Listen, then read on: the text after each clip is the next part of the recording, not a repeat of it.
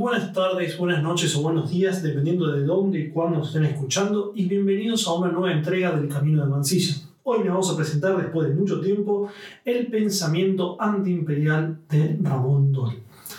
Eh, bueno, más que agradecerles de todo el equipo del Camino de Mansilla por estar todo este tiempo, por, por poder escuchar los podcasts, aún que nosotros sigamos subiendo.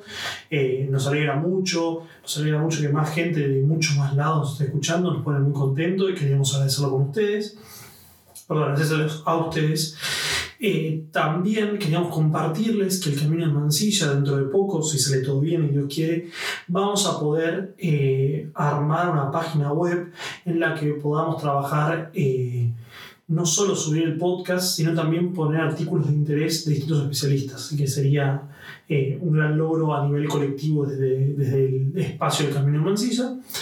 También nos comprometemos a, en la medida de lo posible, ahora con un poco más de tiempo, ir subiendo nuevos capítulos, nuevas actualizaciones eh, para, que, para el disfrute de ustedes y sobre todo para poder relegar, volver a juntarnos, a charlar, a discutir estas cuestiones ligadas al pensamiento nacional, tan importantes.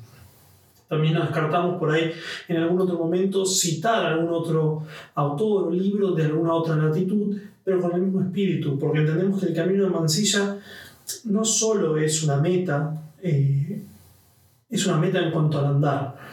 Nosotros nos forja ese, eh, entendemos que el camino forja a, los caminantes, los transforma eh, y los moldea en pos del objetivo. Este camino de Mansilla lo que buscamos es revitalizar, reflexionar, religar a todos aquellos que se sientan parte, quieran o quieran aprender o quieran, tengan interrogantes, tengan anhelos en torno a un ideal nacional. En eso cuéntenos en ese lado, del, mismo lado, tanto en Argentina, donde nosotros nos destacamos, nosotros perdón, vivimos y somos ciudadanos, eh, como cualquier otra parte del mundo. Así que bienvenidos sean también las dudas, interpretaciones, consultas, totalmente de acuerdo, estamos a absoluta disposición y con sumo entusiasmo vamos a responderlas a todas.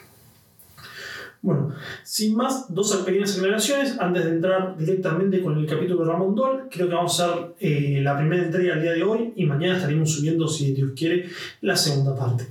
La primera parte, eh, el primer, eh, la primera acotación o, o sí, o reflexión o aclaración que hay que hacer es que en el Camino de Mansilla, si bien nosotros tratamos de subir distintos distintas podcasts eh, y, y, reflexiones sobre los textos eh, paulatinamente o gradualmente, este año se nos complicó un montón, dado desafíos académicos eh, y laborales que los podemos, la verdad, disfrutar de gran manera, pero bueno, sacó también tiempo para realizar el podcast y bueno, esto lo que hace es reforzar nuestro agradecimiento a ustedes por estar pendientes del podcast, pese a que no había ninguna novedad. Por otro lado, también muy importante, eh, esto más ya sobre el contexto actual en el cual se desarrolla el podcast, que esperamos, estamos preocupados en, todo el podcast sobre la situación política actual en Argentina. Esperemos que la situación se vaya resolviendo. Eh, en beneficio de, de las mayorías, eh, siempre respetando la ley, pero bueno, siempre también siempre respetando la ley y el orden eh, institucional, pero bueno, justamente también respetando eh, a las mayorías. Así que bueno, esperemos que salga lo mejor eh, para todos. Y en concreto con este, con este, este episodio, el de Ramón Dol, bueno, hay que algunas acepciones, aclaraciones que hay que tener, que justamente Dole utiliza eh, muchas veces el, el, adjetivo calificativo como judaico, judío, el sustantivo en este caso, eh, como denostándolo. No, es parte ni de ningún idea del camino de Mansilla, ni en la selección del texto, ni en el trabajo del texto. Al contrario, solamente va a ser pensado en clave, utilizado, perdón, en clave del pensamiento de Ramón Dole, sin tratar de transgiversar en lo más mínimo pero al mismo tiempo eh, recomendar también una lectura para poder entender este clima de época que no, que no solo es propio del, eh, del continente europeo en la década 19, de, los, de los 30 en adelante y también anteriormente también, fines del siglo XIX hasta, hasta mediados del siglo XX. Eh, recomendamos fuertemente la obra de Anna Arendt, Los orígenes del totalitarismo, el primer tomo de antisemitismo, para poder contextualizar por qué Doll dice lo que dice sobre esta, este grupo eh, cultural y religioso en particular. Sin más, esto no refleja las opiniones de nadie del Camino de Mansilla, al contrario, bogamos por la idea de, eh, de unificar, de, de reunir a todos aquellos que eh, luchen, sientan y se comprometan por la causa nacional. Bueno, el capítulo de hoy que tenemos es Ramón Dol y el imperialismo y liberación. Vamos a poner un tema, un título fuerte, grandilocuente, pero también que refleja la poderosa obra de Dol.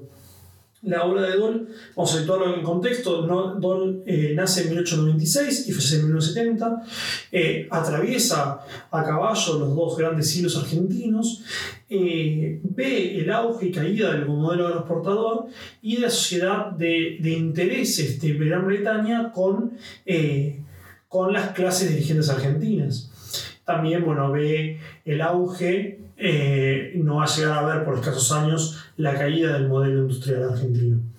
Eh, Dol, en ese caso, es, es, abogado, escritor, crítico literario, historiográfico. Esto lo sacamos del artículo que escribió el profesor Carlos Mele en, la, en Vientos del Sur de la Universidad Nacional de Lanús.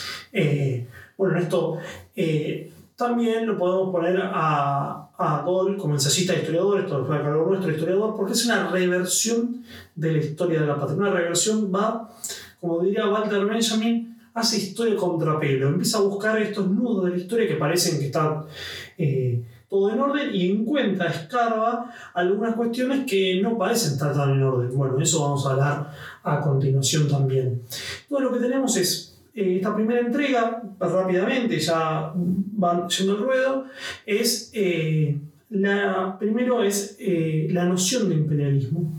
Y antes que esto, discúlpenos, eh, como la, la, mala, esta mala organización, si se quiere, eh, de, de, de, orden del texto, de, orden en este caso del audio, eh, hay que ver que la obra de Dol también es, tiene un tono ensayístico. Entonces es muy complejo encontrar una sistematicidad. Uno se la tiene que dar. Ahora, nosotros pensamos que no es ni una, ni una si quiere, una, eh, una lectura de haz tu propia aventura con Dol, bueno, uno puede imaginarse cada Dol que usted quiera, no, no, no, no hay un significante vacío doliano, no existe todo, hay tantos Dol como uno piense o cuando uno, o qué demandas uno encuentra, puede satisfacer ahí. Eh, o lecturas puede encontrar ahí, sino que nosotros encontramos dentro de un corpus de lectura ciertas líneas, por ejemplo, el, profesor, el artículo del profesor Carlos eh, de profesor Mele, perdón, eh, se enfoca en la, en, la en la separación entre intelectuales y el pueblo.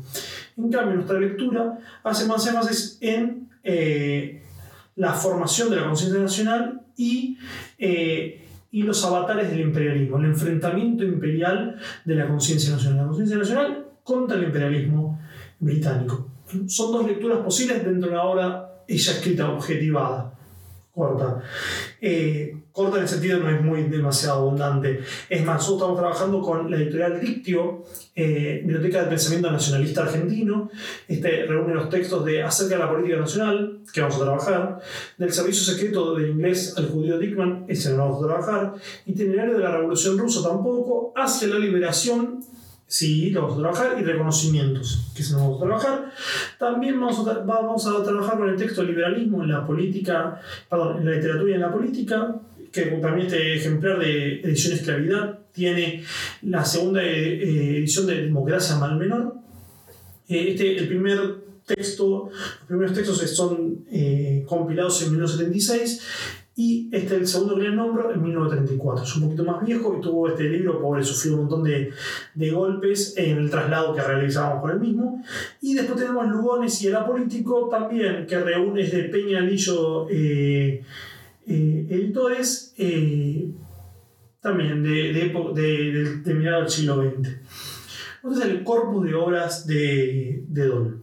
interesante, porque uno al principio nos conocía nosotros la lectura es que era un poco como, bueno, viendo ensayísticos, uniendo temas dispares y, y lo preocupaba de alguna manera, decir, bueno, ¿cómo le encontramos la vuelta a este texto? Y después ir escarbando y encontrando las, las, los hilos conductores del texto, y la verdad que es una lectura muy, muy interesante.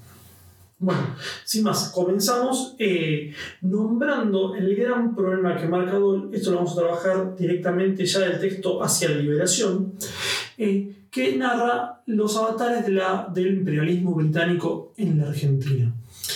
Lo que hace Dole de manera muy, muy inteligente, va, a nosotros nos llamó mucha atención, nos pareció muy interesante, es este choque entre el imperialismo, entre el imperialismo británico y Argentina, y Argentina, la conciencia nacional argentina, no fue dado eh, mucho antes, no fue una disputa meramente entre los dos países en un momento histórico dado, sino que viene desde antes, sino que viene desde la, del gran enfrentamiento de las dos grandes cosmovisiones y formas de vida entre el imperio británico y el imperio español. Ya nos dice tempranamente la página 357, Dol, eh, esta editorial Dictio, nos dice, eh, eh, esta diferencia, marca esta diferencia entre Estados Unidos y la Cuenca del Plata. Dice, un segundito, disculpen. no, perdón. y bien, esa prosperidad de civilización yanquis por mercantil y por judaica, no fue obstaculizada por la Europa liberal del siglo XIX, porque se advirtió que el desarrollo norteamericano no hacía otra cosa que incorporar una fuerza más a la constelación protestante del orden del comercio, que brillaba entonces en el centro del mundo. Bueno, va a establecer esta primera relación entre lo, lo material en sí mismo y no una de trascendencia. Esta idea de que, bueno, traspasar una civilización, de mover los cimientos británicos a suelo americano el desarrollo de un país materialista y amoral como Norteamérica, en lugar de ser un estorbo para las fuerzas que alcanzaron la preeminencia y la dominación del mundo, era, por lo contrario, una prueba de afirmación corroborante de la moral y de la religión que el protestantismo pirático y mercantilismo judaico habían puesto en boga. Nadie le salió al paso a Norteamérica, nadie conspiró contra su desarrollo. El inglés y el judío dominantes en los mares y en los bancos, en la diplomacia y en las bolsas de comercio, se acariciaban sus barbas rabínicas al contemplar aquel pichón de arpía o cachorro de chacal que tenía toda la vocación de la rapiña, de la avaricia y del atraco que el siglo exigía. Bueno, claramente que hace portadores al, capitalismo británico y, y, al, y a la religión cultura hebrea eh, como responsable del capitalismo en los mares. Nosotros en la lectura de Camino Mancilla enfocamos directamente este pensamiento a la esfera anglosajona, más en concordancia, si uno lo quiere pensar así, con el pensamiento de Samuel Huntington, cuando él define el choque de civilizaciones, define las civilizaciones como la civilización occidental nosotros hablaremos anglosajona, eh, y también, eh, fuertemente, también tendría eh, un, un, ápice también de conceptual con Alexander Dugin, filósofo de Rusia, también heredero de tradiciones de decisionistas como la de Carl Schmitt. Lo que él sostiene es que hay dos tipos de civilizaciones, también tomando el concepto de Carl Schmitt, civilizaciones de la tierra y el mar, que se diferencian. La civilización anglosajona sería una clara civilización del mar, mientras que la civilización eh, de la tierra, como la hispánica, la rusa, serían una civilización de la tierra. Eh, acá vamos a encontrar la diferencia. Va a haber esta diferencia entre comerciantes, soldados y productores. Es distinta hasta la palabra que usa. Mercantilistas productores.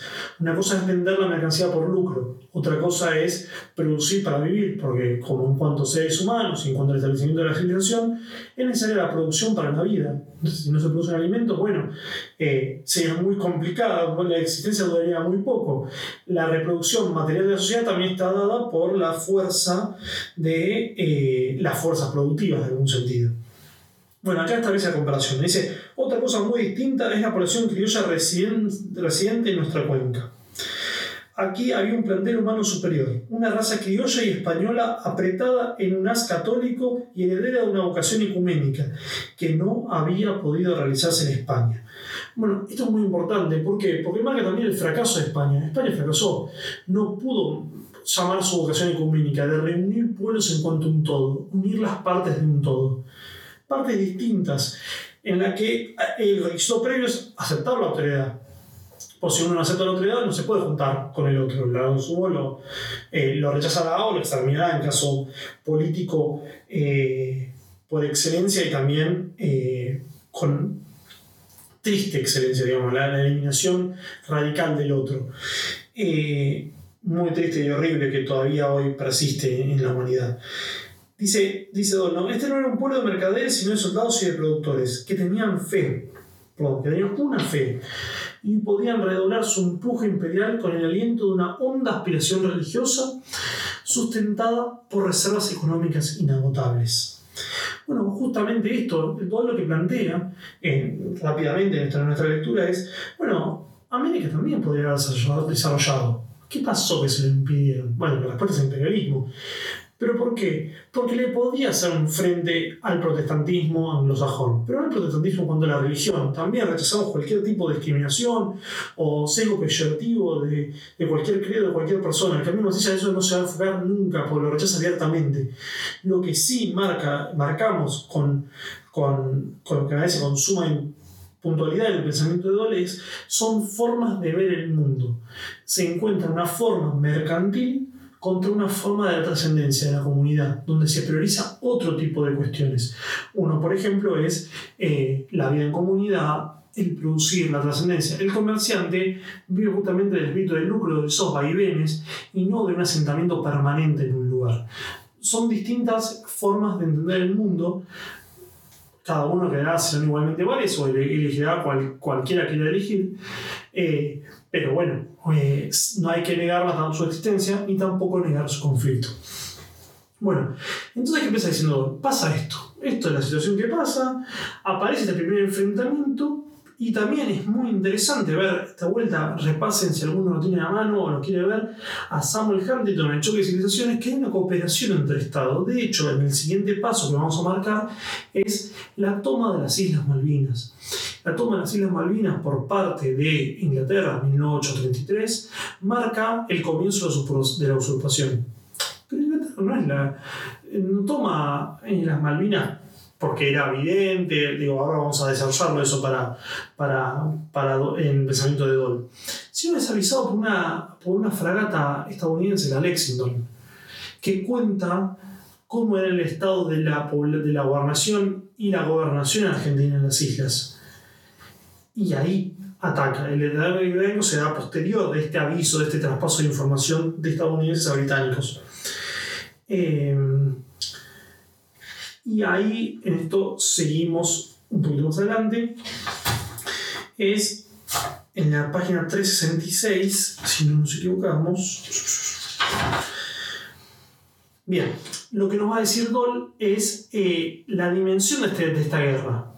¿Por qué, hay algo más? O sea, viene con esta guerra del protestantismo contra el catolicismo, con la vocación ecuménica que España no pudo completar, que Estados Unidos e Inglaterra no lo van a completar tampoco, pero que refuerzan el antagonismo con estas regiones del sur, con la República Argentina. Dicen, ya podemos comprender perfectamente cuál es la función específica del dominio inglés sobre las Malvinas.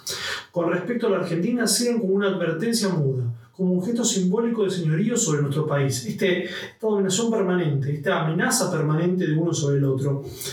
Desde el archipiélago malminero, un inglés fue apostado ahí para que constantemente nos hiciera un signo imperativo de silencio y sumisión respecto a la situación de colonia vergonzante que nos tiene subordinados. Como un capataz, un testaferro, nos mira a lo lejos y nos, nos dice, bueno, no saquen los pies del plato porque va a haber represalias. Adviértase fácilmente que la presencia de esta posesión inglesa, el recuerdo de que la obtuvo a base de la más cínica prepotencia y el silencio irónico con Inglaterra, contesta nuestras reclamaciones. Tiene una gran importancia psicológica sobre el espíritu público argentino, enfermizo y decadente, y fácilmente impresionable suponiendo que un buen día un gobierno patriota y más intrépido que los demás se decidiera recuperar para el Estado todo lo que nos pertenece, las Malvinas están ahí no solamente para recordar que son una excelente base naval que puede facilitar un desembarco.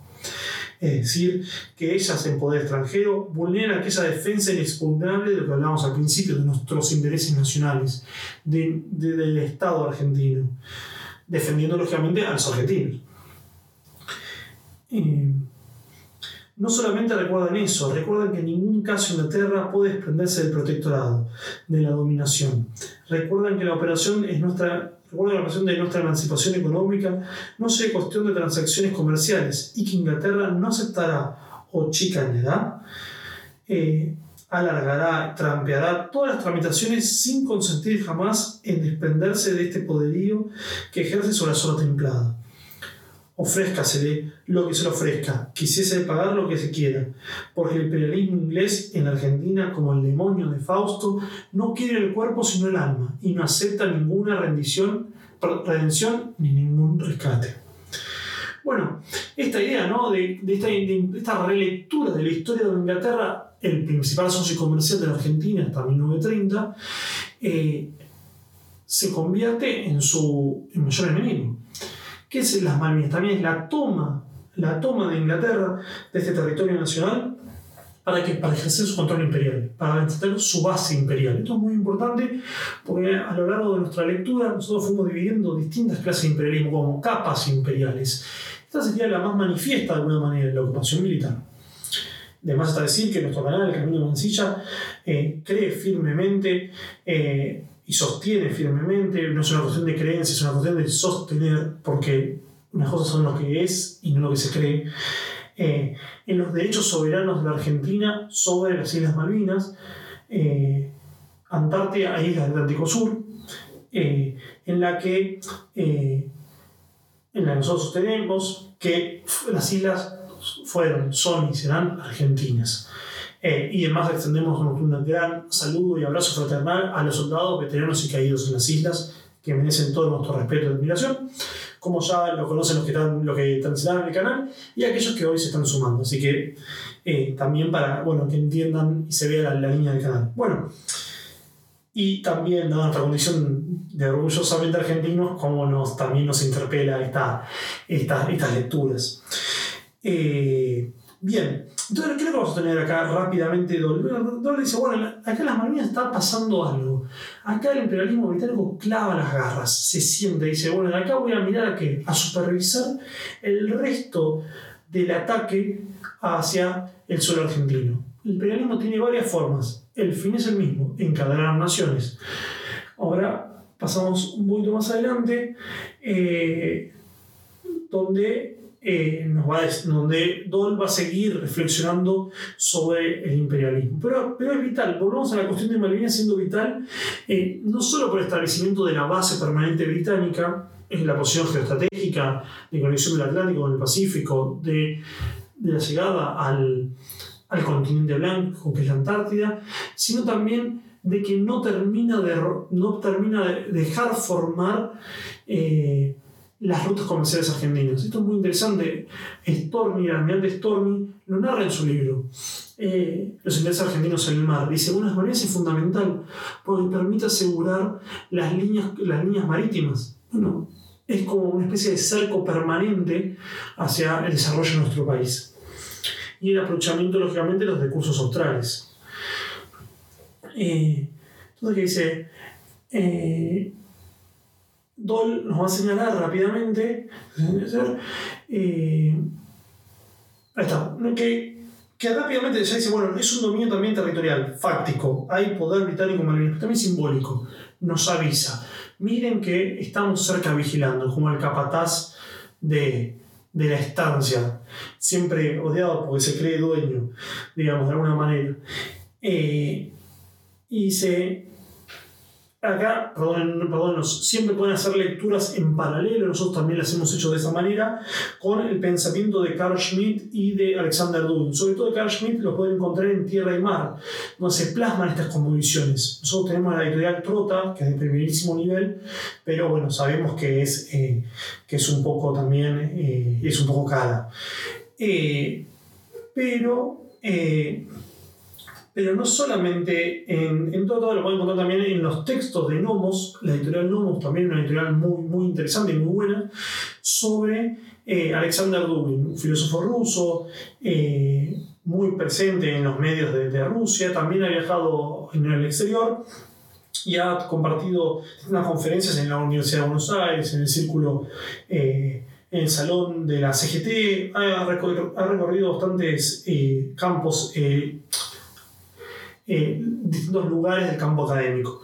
y él plantea algo similar, ¿no? esta idea de la tensión entre dos modos de ver el mundo, dos como visiones distintas, sobre todo que Dole también lo marca, y lo marca con, bueno, con muchos años de ventaja, digamos, para ser justos, es decir, bueno, en Estados Unidos, Inglaterra es una cultura mercantil, en otro lado, en la cuenca del Río de la Plata, hay una cultura de soldados y productores. Bueno, eso ya lo habíamos hablado, pero bueno, eh, nos deja esta, esta sensación. Malvinas, de alguna manera, es esta injerencia de la, del capital, del mercader, sobre el agricultor, sobre el soldado, sobre la ecumene, la, la, idea uniformadora del comerciante. Porque el comerciante, digamos, también esa visión lo que busca es tratos similares. ¿Por qué? Porque sería un, un lío enorme tener distintos proveedores, tratar de ellos de distinta manera, distinto idioma, distintas, con distintas características.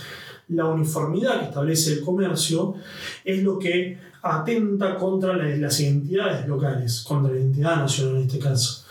Bueno, acá hay un doble juego, es un plano, una pata política y una pata económica y por, por tercera pata, si quiere, simbólica. Dol ataca por todos los francos. Es, es, muy interesante esa lectura. Eso siempre la queremos como mantener muy presente. Volvemos un poquito para atrás. En la página 364, Dol nos dice, un segundo a encontrar una cita.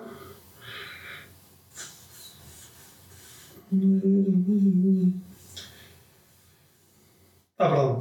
A esta altura de nuestra disposición, ya podemos advertir cuál es la verdadera naturaleza, el verdadero carácter que debe tener nuestra lucha de la emancipación integral del país. Si tenemos en cuenta que la dominación de la influencia extranjera le hace ángulo-judeo-masónica sobre Argentina no es solamente económica, sino política, si tenemos en cuenta que Inglaterra no tiene solamente un interés económico en sojuzgarnos, sino un interés superior, hegemónico, político y hasta religioso en nuestra sucesión, la lucha por la, por la emancipación integral de la Argentina no puede reducirse a una simple cuestión de cobre y pay, a una simple tarea de que el usurero devuelva su pagaré y reciba su platita y se largue con viento fresco no tengamos la pretensión de que podemos liberarnos de este protectorado virtual reuniendo un día, por grado o por fuerza, a todos los contribuyentes argentinos y obligándolos a entregar sumas de dinero para expropiarse a los ingleses los frigoríficos, los ferrocarriles o los yacimientos petroleros. Eh, y dice después, ¿no? Inglaterra no puede dejar por vía pacífica y evolutiva que nuestro país se independice económicamente. Tiene que tenerlo bajo su protectorado virtual, porque así estarán escritos en los libros de la dominación imperial protestante y judaica para que no crezca una potencia católica y latina que sería una enemiga natural, una enemiga más importante que Italia o España por su patrimonio y la que no puede maniobrar y a la que no puede maniobrar como Francia. También ha comprendido Inglaterra desde el principio que el protectorado liso y llano sobre Argentina no le hubiera causado más que dificultades. Si hubieran podido quedar en 2007, los ingleses todavía andarían en gresca con la población que no había pasado jamás al conquistador,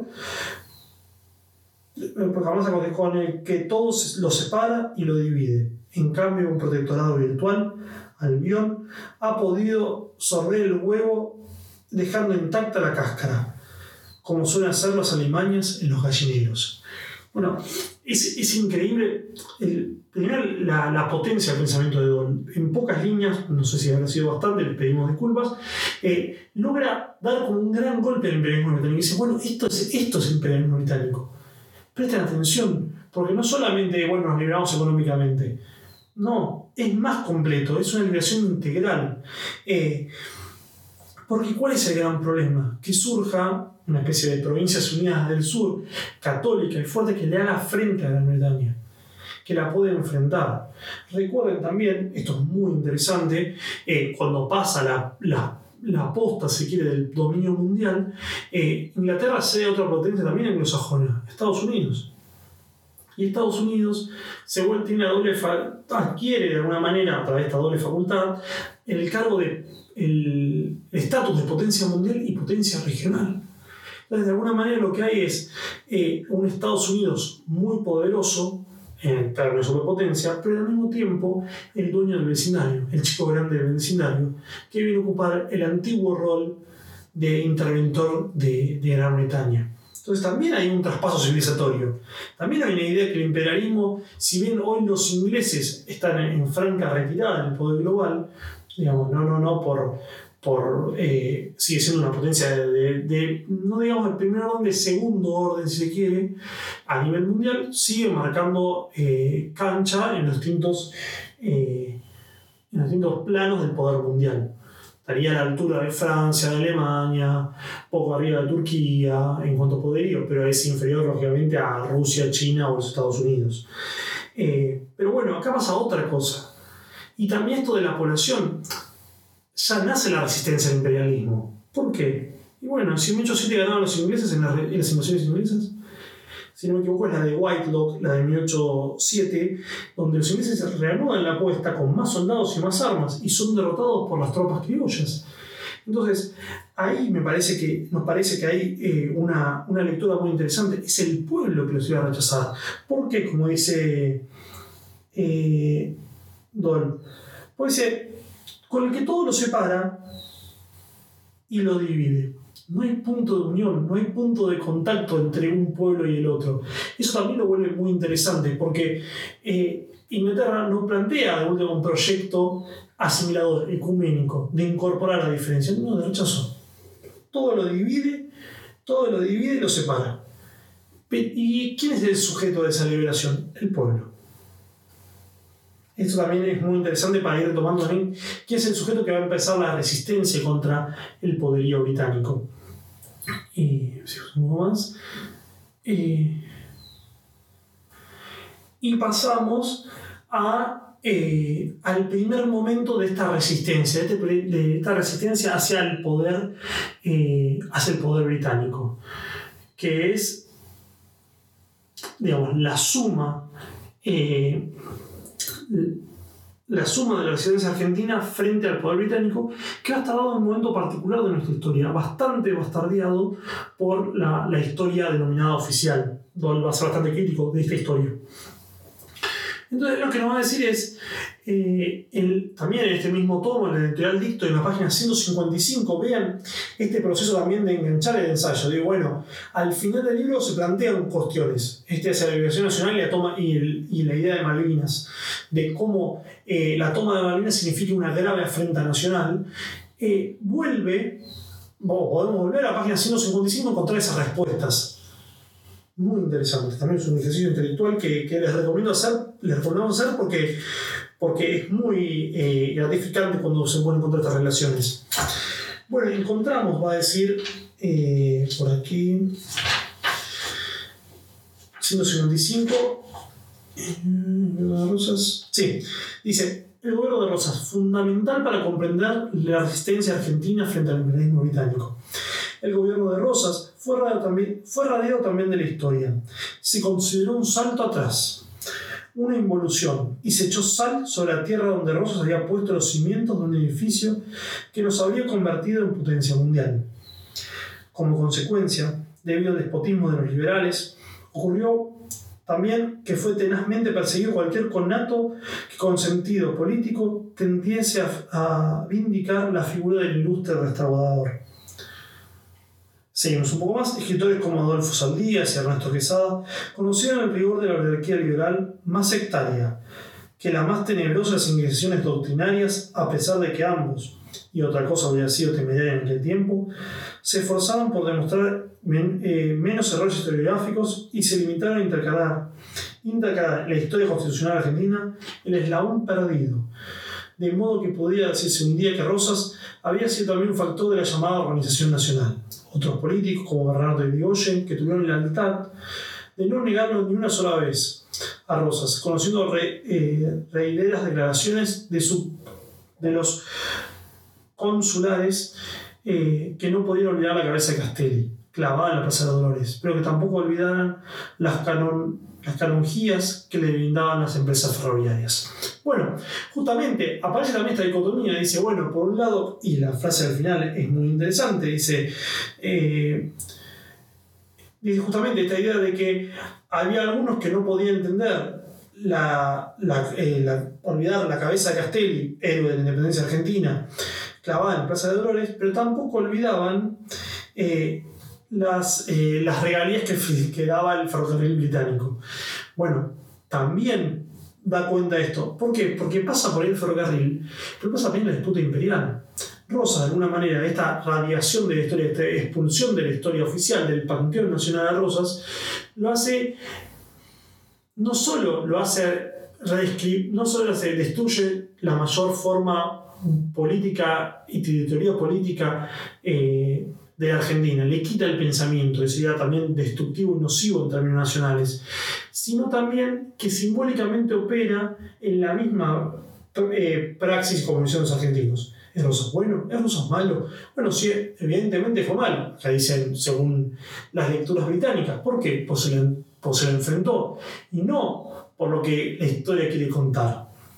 Eh, lo que va esta escuela revisionista es pensar, repensar la historia desde una óptica nacional. No por, eh, por, por salvar o condenar a algunos de los, de los personajes de la historia, sino para ver cómo estos contribuyeron al desarrollo de una nación libre. De hecho, es muy interesante porque dice, bueno, Saldías, eh, Saldías y Quesada nombran, intercambian esta idea de el mundo liberal, la constitución, el orden liberal, con el poder eh, como Rosas como factor también organizador. De hecho, también, sin mucho, mucho más preámbulo, Sarmiento también lo sostiene. En el Facundo, cuando Sarmiento dice, bueno, pero Rosas también les enseñó a obedecer a las provincias, también está hablando en esa clave. Porque recordemos que el monopolio de la, monopolio de la fuerza legítima por parte del Estado es una de las condiciones necesarias para que esté como tal. Sacando esto, en esta parte encontramos la, a Rosas. No, no vamos dando foco en esta parte eh, en Rosas como en, o, o, la conciencia rosista como enfrentamiento a lo británico, sino como una forma, una parte más del síntoma de Inglaterra busca reescribir la historia argentina en su propio beneficio, alejando a aquellos o denostando a aquellos que sirvieron netamente al interés nacional y no al interés extranjero. Y sin más, eh, volvemos a, la, a, la, hacia una política de liberación, la página 387, perdón, 383, y ahí nos dice, Dice, una tarea de humillaciones nacionales, también muy en sintonía, también hay que decirlo, con esto de que está también años después el Partido Comunista Chino, el siglo de humillaciones. Bueno, hay, pero ¿quién, ¿quién fue el encargado de humillar a la nación? Dice, los enemigos de Rosa se propusieron alterar las costumbres, la vida privada, las condiciones normales de relaciones de familia y el culto nacional, que era y es católico todo mediante una tarea de humillación y depresión de un alma argentina, exhibiendo la, exhibiendo, perdón, la época más gloriosa que ha tenido nuestra historia, es decir, la época de Rosas, como un baldón eh, infamante, como una culpa irredimible bajo cuya lápida que, le tenía que ser difícil al argentino contrarrestar aquella campaña sobre su inferioridad. Eh, dice este artículo de la Constitución que llama traidores a la patria todos los que no, los que conceden la suma del poder público, es una degradante salivazo contra la familia argentina. Porque en el pasado consideró necesario un día ampliar las facultades del gobierno al sentirse rodeado de agentes del soborno y la traición. Pero los miserables que idearon el libre constitucional contra el pasado que no tenían que hacerles daño, sabía que así paralizarían los arrestos de cualquier patriota que un día necesitara instrumentos más expeditivos para arrojar a los mercaderes del templo de la patria. Bueno, esto, esto acá es muy fuerte el pensamiento de lo que dice porque ¿qué empieza a hacer? Empieza a eh, de alguna manera y con sus secuaces locales lo que empieza a hacer es destruir ahí lo habíamos hecho, la moda, la familia, el culto de la Argentina, con el fin de que de, debilitar el poder argentino, el poder anímico la, idea de nación. Y esto que permite también, no solo es un clavo en la conciencia nacional, que hay que sacarlo, hay que limpiar la herida, estudiarla, cerrarla, bueno, etc. Sino también en cómo se piensa, porque uno ya va a pensar con esta mentalidad dicotómica. De alguna manera, es historia oficial, historia revisionista. Cuando en realidad la historia nacional con N mayúscula en el sentido nacional, plenamente nacional, tendería a borrar la diferencia entre ambas. Por ejemplo, si uno va a textos tanto de, de, las potencias como Estados Unidos o Inglaterra, no hay historias críticas, perdón, no hay historias revisionistas, no revelan la historia, la critican. Por ejemplo, Howard Zinn hace una historia crítica de los Estados Unidos, pero en ningún momento reescribe la historia argentina, perdón, la historia estadounidense. Al contrario, critica y agrega luz en algunos procesos donde están más idealizados una u otras cosas, pero eh, no hay una, eh, una, una, relectura profunda como está planteando acá. No es, una, no es una lectura existencial, de decir, bueno, ah, pero, pero escúchame, a mí me dijeron que nosotros éramos otra cosa. Sí, evidentemente hay otra, que nosotros somos otra cosa que nos contaron. Hay que salir a, a, a buscarlo, diría Adol. Hay que salir a, estudiarlo, a pensarlo y a luchar por ese, por ese futuro. Por, por ese pasado que se vuelve futuro. Eh, ¿Por qué este pasado se vuelve futuro? Porque en el pasado también, en la comprensión del pasado, va a estar también la idea de redimir el presente y conquistar el futuro. En este sentido, cuando acá, eh, lo dice Rosas, hasta sacaron el, la suma del poder público como una, algo propiamente argentino, con el objetivo de poder desprenderse de aquellos que lo, eh, lo atacaban, o en algunos, en algunos, casos, bueno, de ver algunas figuras que no eran eh, totalmente leales a la causa de la, de la Confederación, bueno, de poder alejarlos y que el magistrado, que en este caso Rosas, gobierne con la suma del poder público. Bueno, eso está prohibido a partir de la, de la Constitución de 1853. Porque, bueno, de vuelta, ¿y si surge otro Rosas? O peor aún, si esos mecanismos que, eh, que, que reivindicaba acá Rosas hoy lo reivindican sus enemigos o no, digo, o lo pueden reivindicar sus enemigos, o hoy o mañana lo pueden reivindicar sus enemigos para, para, pensar. Es una historia de caída, de una manera. Eh, Dole nos va a contar que esta, esta idea, esta, esta, de, esta idea del nacionalismo argentino, de la autonomía argentina, no está dada por una realidad es más como un proyecto, es más una promesa en términos bíblicos. No es que, pero no en términos bíblicos para, para entender como cuántos estilos convergen en el ensayo, cuántas lecturas podemos converger en el ensayo.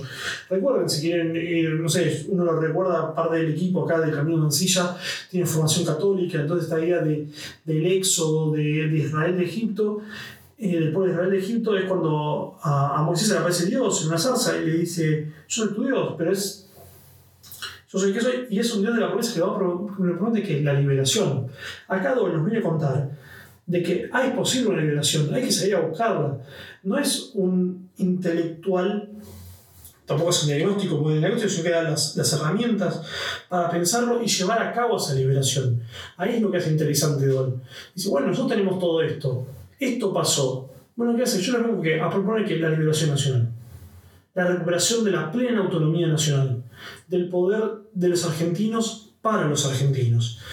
Eh, y bueno, lo primero es una, una hazaña intelectual, tratar de demostrar de dónde proviene esta, esta, esta falencia, esta pérdida de autonomía. Entonces también es lógico, provenimos de una derrota, nuestra autonomía fue derrotada. Bueno, admitámoslo, luchemos en consecuencia para qué? Para ganar la autonomía. Pues si no, nos vamos a ir confundiendo de que somos, eh, en términos de somos libres, en realidad estamos cada día más encadenados. Me gustaría cerrar, nos gustaría cerrar esta, esta primera entrega de, Ramón Dol de sobre el imperialismo. Eh, y en la segunda entrega hacemos la, la idea de, de, la liberación, eh, con un extracto de la página 147 de Democracia, perdón, de, sí, del liberalismo que, que nos deja el autor. Dice, ¿no? La realidad es esta. Después de Rosas el país ha sido enajenado y hoy está semi-enajenado al extranjero. Si quiere enajenarlo del todo, está en una dictadura blanca o roja, o amarilla, en nombre de independencia económica, nacionalista o de la independencia del proletariado. En lo sucesivo, no solo dependerá del capital extranjero nuestras fuerzas, nuestra gran industria, alta banca, etc., sino que la totalidad de la vida económica y además gran parte de nuestra vida espiritual será gobernada de extranjero por medio de cualquier tiranuelo que antes que todos los liberales, demócratas, socialistas, habrá, habrá desterrado a los nacionalistas sinceros. Esos mismos, perdón, esos el mismo día de la revolución, cuando hayan llegado, eh, cuando vayan llegando a la estatua, a la estatua de Belgrano, serán detenidos y deportados. Eh, yo ahí a fuego está la frase que dice, se, podrán ser manejados por cualquier tiranuelo. Esta idea de que, bueno, puede instalar cualquier, eh, cualquier dictadura, cualquier forma política, ¿por qué? Porque la dependencia pasa de un país que está semi-enajenado. Entonces, ¿qué es lo que podemos pedir por eso? ¿Qué, ¿Por qué podemos luchar? Bueno, primero dejar de ser, de ser dejar parar la enajenación, romper la enajenación y alcanzar la libertad, la autonomía plena. Para eso es preciso dar cuenta de las características de este imperialismo. Eh, esta primera parte lo que vamos a hacer, recuperar el pensamiento de Dole, es justamente retomar la idea del diagnóstico, de ver dónde estamos parados, del conocernos. Volvía como un epitafio griego, ahí en Delfos decía, antes de entrar al, al, al templo, conoce de ti mismo y encontrarás tu lugar en el universo. Bueno, acá lo que podemos aprender con Dole es algo similar. Bueno, conoce la historia de tu pueblo, el estado de tu pueblo, y encontrarás el camino a la liberación. Les agradecemos profundamente eh, estos minutos de atención a Camilo Mancilla. Eh, espérenos para la, para la segunda parte de, de, este, de estas lecturas de Ramón Dol. Eh, y nuevamente, muchísimas gracias por escucharnos.